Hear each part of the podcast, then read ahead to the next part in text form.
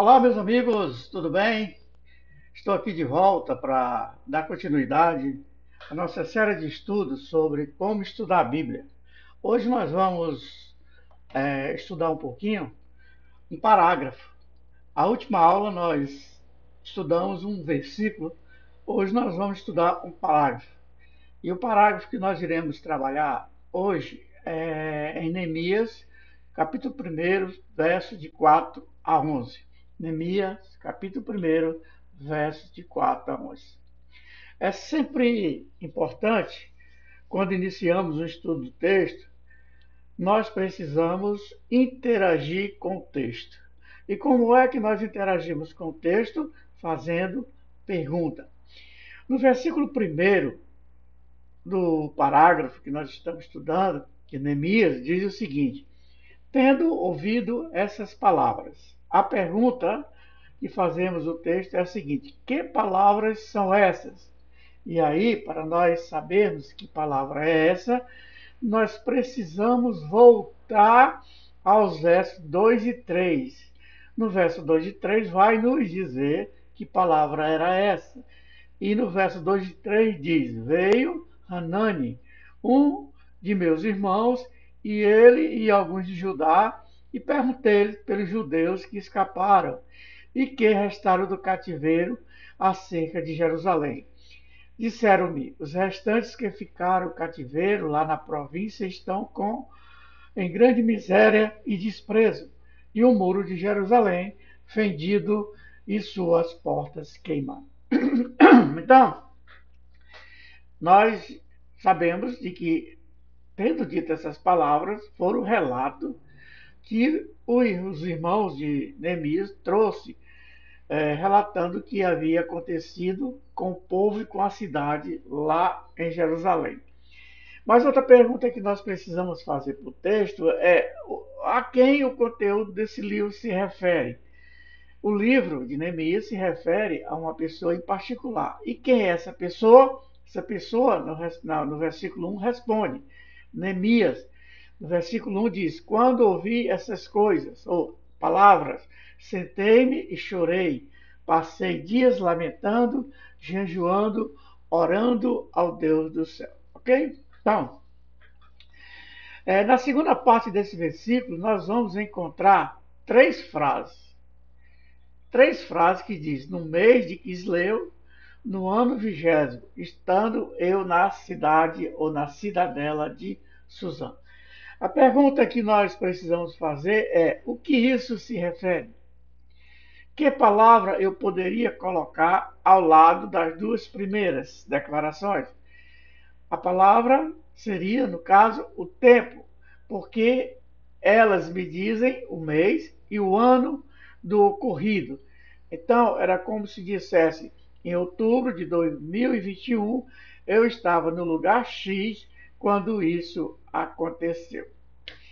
Também quando nós estamos estudando a palavra de Deus, a Bíblia, nós precisamos é, procurar descobrir, investigar é, palavras difíceis, palavras que nós não conhecemos. E aqui tem uma palavra difícil, que é Quisleu. O que isso significa, Quisleu? Quisleu era o nome adotado pelos judeus era o nome adotado pelos judeus para o terceiro mês do ano civil. Ou seja, após o cativeiro, após ele ter sido liberto do cativeiro da Babilônia, é, faziam três meses que isso havia acontecido. Foi justamente na época que as notícias chegaram a Neemias, que, que basicamente, conforme o calendário judaico, corresponde a novembro e a dezembro. Então, o mês de Quisleu era o terceiro mês após os judeus terem sido libertados da Babilônia pelo rei Ciro. Okay? Então, continuando. É, o texto também vai nos informar que esses fatos aconteceram no mês do ano vigésimo. O texto vai dizer que isso aconteceu no mês do ano vigésimo. A pergunta é: vigésimo de quê? É, vigésimo de quê? Quem pode nos responder essa pergunta? Até então, nós não temos essa resposta. Mas quando nós chegamos lá no capítulo 2, verso 1, nós vamos encontrar essa resposta. E a resposta diz: Sucedeu, pois, no mês de Nissan, no ano vigésimo do rei Ataxés. Ou seja, Nissan era o sétimo mês do calendário civil após a saída do povo do cativeiro. Quisleu era o terceiro, Nissan era o sétimo mês. Então já faziam sete meses né, que, que o povo havia sido liberto do cativeiro. Por que essa diferença? Se a notícia chegou no mês do Quisleu, que era o terceiro mês, e, e aqui é, nós encontramos o sétimo mês, que é o sétimo mês que o povo saiu de cativeiro. É porque Neemias passou quatro meses orando, depois que ele recebeu a notícia do que estava acontecendo em Jerusalém, com o povo e com a cidade, ele passou quatro meses orando, para até então ele decidir a falar com o rei sobre a sua liberação para ir a Jerusalém. Então, então o texto também fala da cidadela de Suzã. O que era a cidadela de Suzã? Cidadela de Suzã, na realidade, não era uma cidade, mas sim uma fortaleza. E aí no verso 1 diz: Estando eu na cidadela de Suzã. Quando nós pesquisamos no dicionário bíblico, nós vamos encontrar mais informação sobre a cidadela de Suzã. É, naquela época haviam dois palácios, um de inverno e um de verão. Esse relato estava acontecendo no mês provavelmente entre novembro e dezembro, que era a época do inverno. Então, Neemias estava na cidadela de Suzã, ou seja, no palácio que ficava na cidade de Suzã. Era um palácio esplendoroso, com mais de, duas, com mais de dois mil hectares. Era um palácio muito luxuoso. Então, Diante dessa informação, o que é que nós concluímos? Concluímos o quê? Que Neemias vivia muito bem, obrigado. E nessa época, Neemias, estando no palácio, veio seu irmão, Hanani, e lhe trouxe um relatório de como estava a cidade e o povo de Jerusalém. É muito interessante estudar esse parágrafo, fazer essa seguinte pergunta: Qual, quais foram as primeiras perguntas de Neemias? Quando seu irmão chegou com o relato, qual foi a primeira pergunta que Neemias fez? Neemias perguntou, primeiramente, pelo povo ou pelo lugar? O texto vai deixar bem claro de que Neemias perguntou pelo povo. Por quê? Porque a sua preocupação maior era com o povo. A sua preocupação não foi com o lugar, mas sim com as pessoas que se encontravam na cidade de Jerusalém. Ok? Diante disso, nós podemos dizer de que até aqui nós estamos estudando o contexto anterior, ou seja, todo, todo o contexto que envolve antes de chegar no texto de que nós vamos estudar, que é o verso 4. Então, depois de saber ou de ter as informações do que aconteceu com o povo e o lugar, Neemias então vai tomar uma atitude. E a pergunta é: o que foi que Neemias fez? O texto vai nos mostrar que Neemias fez quatro coisas. E o que foi que Neemias fez? Neemias chorou, lamentou, jejuou e orou. Então, diante dessas informações, o que é que nós podemos aprender nas atitudes de Neemias? Aprendemos de que o choro e o lamentar é algo que expressa a nossa emoção. Quando nós recebemos a notícia de algo ruim, que algo aconteceu com alguém, nós choramos e lamentamos. Mas também o texto diz que Neemias jejuou e orou. Essa, é, quando ele jejuou, quando ele faz jejum e ora, ele expressa a sua espiritualidade. Então, Neemias expressou a sua emoção por meio do lamentar e do choro e expressou a sua espiritualidade no jejuar e no orar. Então, aqui nós podemos também observar é, e que vai nos ajudar no estudo bíblico, em todo estudo ou da palavra de Deus, estudo o texto, o versículo, o que vai nos ajudar é você precisa rotular as suas observações. Ou seja, no verso 1 diz que aconteceu o relato. Os irmãos de Neemias vieram e relataram. Já no verso 4, nós encontramos o que? A reação. Qual foi a reação de Neemias? Neemias teve uma reação. A reação de Neemias foi tanto emocional quanto espiritual. Agora nós vamos entrar no versículo 5. No versículo 5, ele vai tratar da oração de Neemias. E aí, o que nós podemos aprender na oração de Neemias? Na oração de Neemias, nós vamos aprender algo muito importante. Nós vamos encontrar um padrão de oração.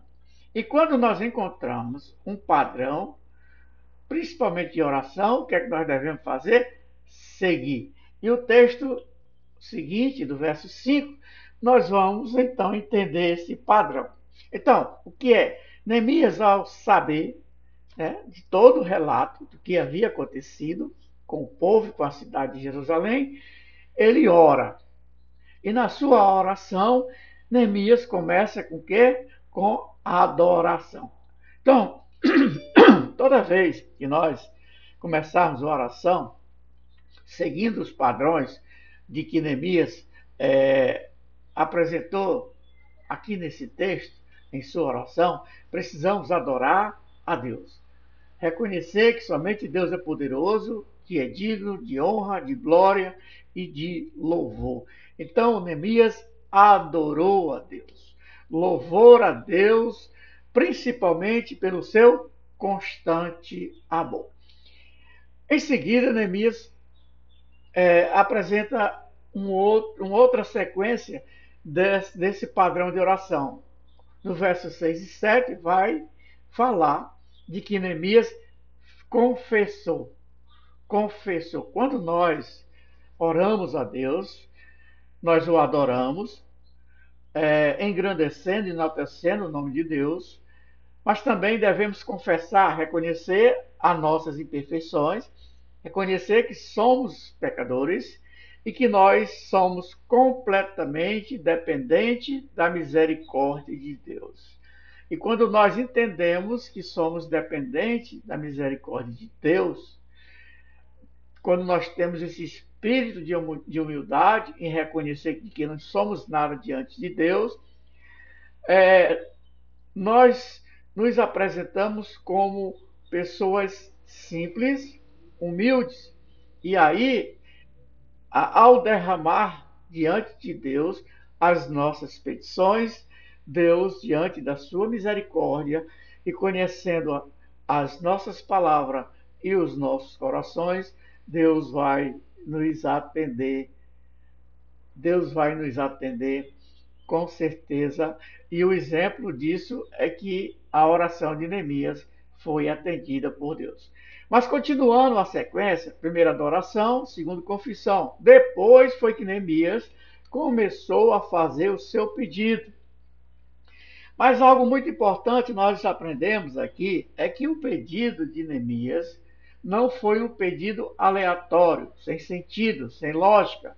Da mesma forma, quando nós formos orar a Deus, nós precisamos orar é, alicerçado, fundamentado nas promessas de Deus. Então, Elias orou sim, mas com base nas promessas de Deus ele no texto ele vai dizer: Senhor, tu disseste que se nós é, se nós formos infiéis, o Senhor nos diz é, nos, nos dispersará, seremos dispersados, espalhados. Mas se formos fiéis, o Senhor é, nos ajuntará como uma galinha que ajunta os seus pintinhos debaixo das asas. Então, a oração de Neemias é algo que nós podemos colocar em prática, porque quando nós estudamos a Bíblia, nós observamos, nós investigamos, tiramos as lições preciosas dos nossos estudos e colocamos elas em nossas vidas. Então, a oração de Neemias é um modelo de oração maravilhoso, porque nos ensina como podemos nos aproximar de Deus de forma com que agrade o coração de Deus, alegre o coração de Deus e nós somos atendidos por Ele, ok? Entendido? Vamos em frente. Então, depois que Neemias viu o relato dos seus irmãos, ele tomou uma atitude. E o texto diz que a atitude imediata de Neemias foi a oração. Neemias orou, orou a Deus. Então, é, repetindo, para ficar bem fixo em nossas mentes, a oração, o modelo de oração de Neemias foi adoração a Deus, confissão dos seus pecados. Daí então ele passou a fazer os seus pedidos. Interessante que no final do parágrafo nós observamos algo muito importante e muito interessante. Então, até, esse, até o, o, o verso 11 da parte a, parte a, aí nós temos a parte B do versículo. Aí a pergunta que faz: terminou o parágrafo? Não. Por quê? Porque no texto da Sagrada Escritura ele vai acrescentar no final do parágrafo uma informação de vital importância. E qual foi essa informação? A informação é que o texto vai dizer que nessa época Neemias era o quê? O copeiro do rei. Neemias era o copeiro do rei. E como um bom detetive, um bom observador das Sagradas Escrituras, como um bom estudante da Bíblia, nós não podemos deixar passar nenhum detalhe lembrando. Então aí nós chegamos a concluir o seguinte: farei, façam, é, vamos fazer uma pergunta. Qual a pergunta? O que era um copeiro? Será que o copeiro era simplesmente um garçom que servia vinho rei? Não. O copeiro era uma pessoa muito importante dentro do reino dentro do palácio. O copeiro era o responsável de experimentar o vinho do rei. Não só o vinho, como também suas alimentações. Ele era, responsável de, pelo cerimonial da comida do rei. As, naquela época, assim como nos dias de hoje, nós sabemos que existe muita intriga e um dos modos operantes de matar alguém naquela época era envenenado. Não só naquela época, como também nos nossos dias.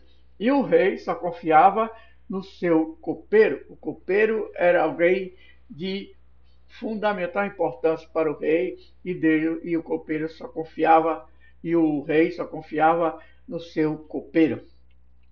O copeiro era alguém que tinha liberdade completa na presença do rei. Ele, ele tinha facilidade de entrar ao rei, que muitos outros não tinham.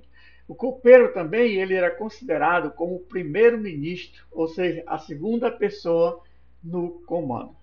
Olhando para o texto, estudando esse parágrafo, também se faz necessário que nós façamos a seguinte pergunta: Por que o Espírito Santo narra esse fato?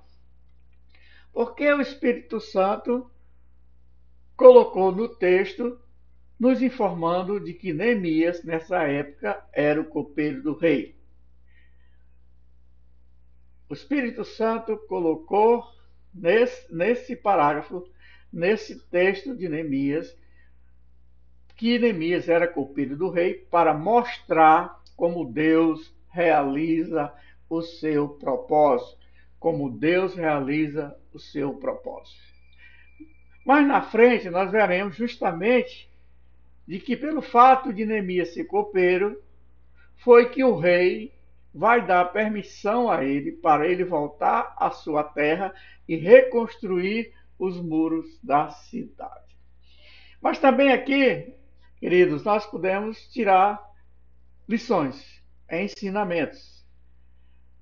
Deus tem homens em posições estratégicas para realizar os seus propósitos.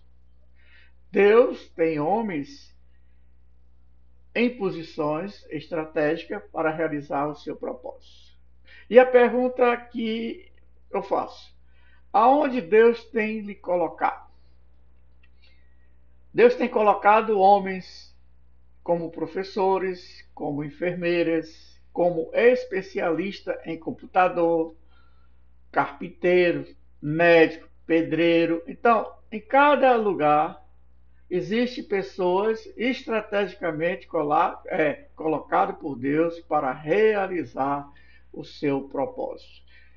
Neemias era copeiro do rei. Deus havia o colocado ali naquela função para que ele, por meio de Neemias, o propósito de Deus pudesse ser realizado, pudesse ser é, efetivado, como de fato o foi.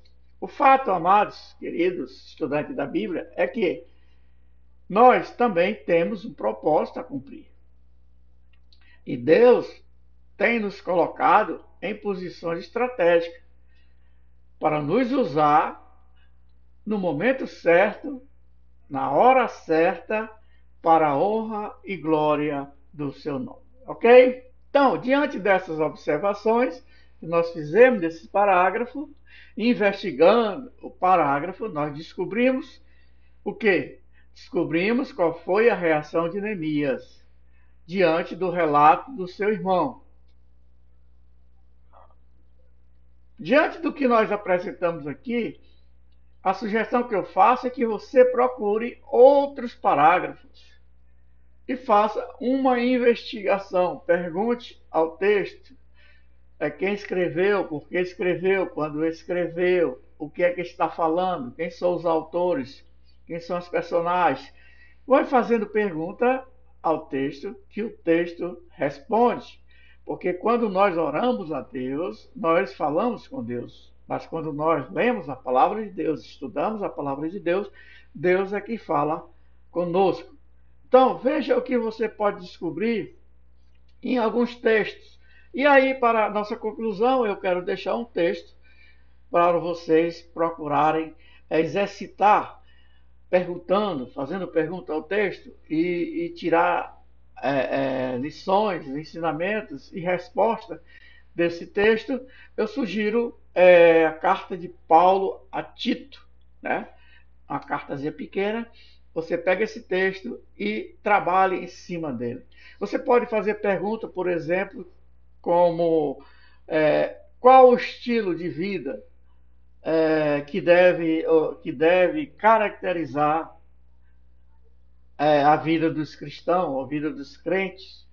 Qual a característica que deve ser é, é, encontrada é, nos líderes, pessoas que exercem função de liderança. Então, nesse texto você, você terá condições de fazer perguntas e descobrir muitas coisas preciosas, ok? Então, essa aula foi sobre o parágrafo. Em seguida, eu irei fazer mais outras aulas é, nesse tema, como estudar a Bíblia, ok? Fique com Deus, até a próxima, Deus abençoe.